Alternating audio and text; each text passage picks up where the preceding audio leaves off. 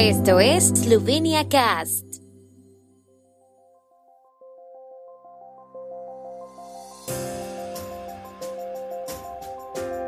Noticias. Parlamentarios adoptan la PKP-10 y aprueban los proyectos de ley sobre el IVA y la desburocratización. Influenza aviar en Eslovenia en granja de Slovenska Bistrica. Sen 1990, un documental sobre la creación del Estado esloveno. El Parlamento esloveno adoptó ayer una nueva ley anticorona con medidas adicionales para mitigar los efectos de la epidemia del COVID-19. Introduce nuevas prestaciones para los más vulnerables, introduce la responsabilidad de indemnización en caso de complicaciones con la vacunación o el uso de medicamentos contra el COVID. La nueva ley de intervención fue aprobada por la Asamblea Nacional con 46 votos a favor y 42 en contra.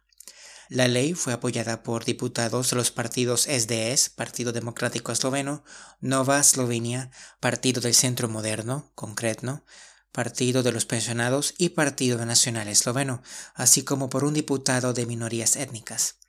En contra estaban los diputados de la lista de Marian Sharetz, los socialdemócratas, el partido de Alenka Bratušek, Izquierda y un grupo de diputados no adscritos. El gobierno propone que la nueva ley de intervención, al igual que las anteriores leyes de ayuda a la economía y a los ciudadanos en caso de epidemia, no pueda ser impugnada en referéndum. La decisión pertinente al respecto será aprobada por la Asamblea Nacional en los próximos días. El proyecto de ley sobre medidas adicionales para prevenir la propagación, mitigación, control, recuperación y remedio de las consecuencias del COVID-19 es un mosaico de enmiendas a las leyes de intervención anteriores y de intervenciones en varias otras leyes. Fue presentado a los diputados en el Parlamento por el ministro de Economía Andrei Shirtzel. La PKP 10 introduce una asignación de solidaridad única para los pensionistas y personas mayores. Los que tengan una pensión inferior a 510 euros recibirán un complemento de 300 euros. Los que tengan una pensión de hasta 612 euros recibirán 230 euros y los que tengan una pensión de hasta 714 euros recibirán 130 euros. También se prevé un suplemento de 150 euros para los agricultores mayores de 65 años con una renta inferior a 591 euros y las personas discapacitadas. También se prevé un pago o subsidio para los miembros de los servicios de protección civil y los alumnos y estudiantes que colaboran voluntariamente en las instituciones sanitarias. Los primeros recibirán una asignación de 30 euros al día, mientras que los segundos recibirán 25 euros al día. Como muchas personas no podían permitirse tomar vacaciones durante la epidemia, en virtud de la PKP 10, las vacaciones anuales no utilizadas de 2020 estarán disponibles hasta el 1 de abril de 2022 y las de 2021 hasta finales del próximo año. La PKP 10 también prevé una ampliación del pago único para los recién nacidos y la propuesta también introduce una compensación económica para quienes sufran una reducción grave y permanente de sus funciones vitales tras recibir la vacuna o el medicamento COVID-19. El paquete de leyes aprobado también incluye varias medidas para ayudar a la economía. Se facilitará una nueva línea de crédito de liquidez a través del Fondo Empresarial se prevé el reembolso parcial del coste de la compra de kits de autodiagnóstico y se prorrogarán los bonos turísticos del año pasado hasta finales de junio de 2022.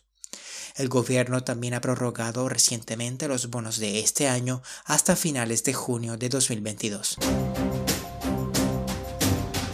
Ayer se ha confirmado el primer caso de gripe aviar H5N1 en aves de corral domésticas gracias a los resultados positivos de las pruebas realizadas en una granja avícola de la localidad de Slovenska Bistrica. La sospecha fue planteada ayer por un veterinario a raíz de un informe sobre el aumento de la mortalidad de las aves de corral por parte del cuidador de las aves. El Centro Nacional de Control de Enfermedades se ha reunido en relación con el informe. Las medidas en la granja infectada y en las zonas restringidas se están aplicando de acuerdo con la legislación. La Administración de Seguridad Alimentaria, Veterinaria y Fitosanitaria de Eslovenia reitera la importancia de la detección temprana de la enfermedad. La aplicación de medidas de detección precoz y de confirmación rápida de la enfermedad permite limitar su propagación y en consecuencia reducir los daños causados por el brote de la enfermedad.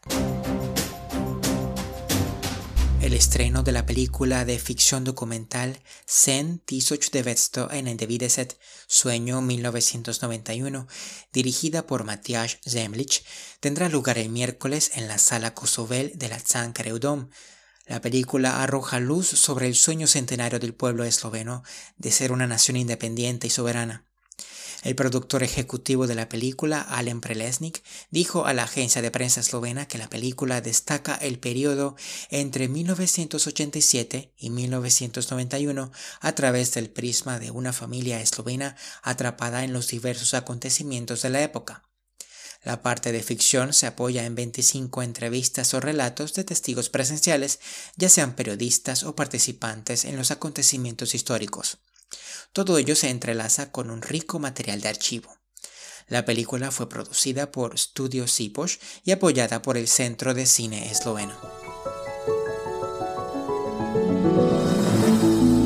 El tiempo en Eslovenia. El tiempo con información de la ARSO, Agencia de la República de Eslovenia de Medio Ambiente.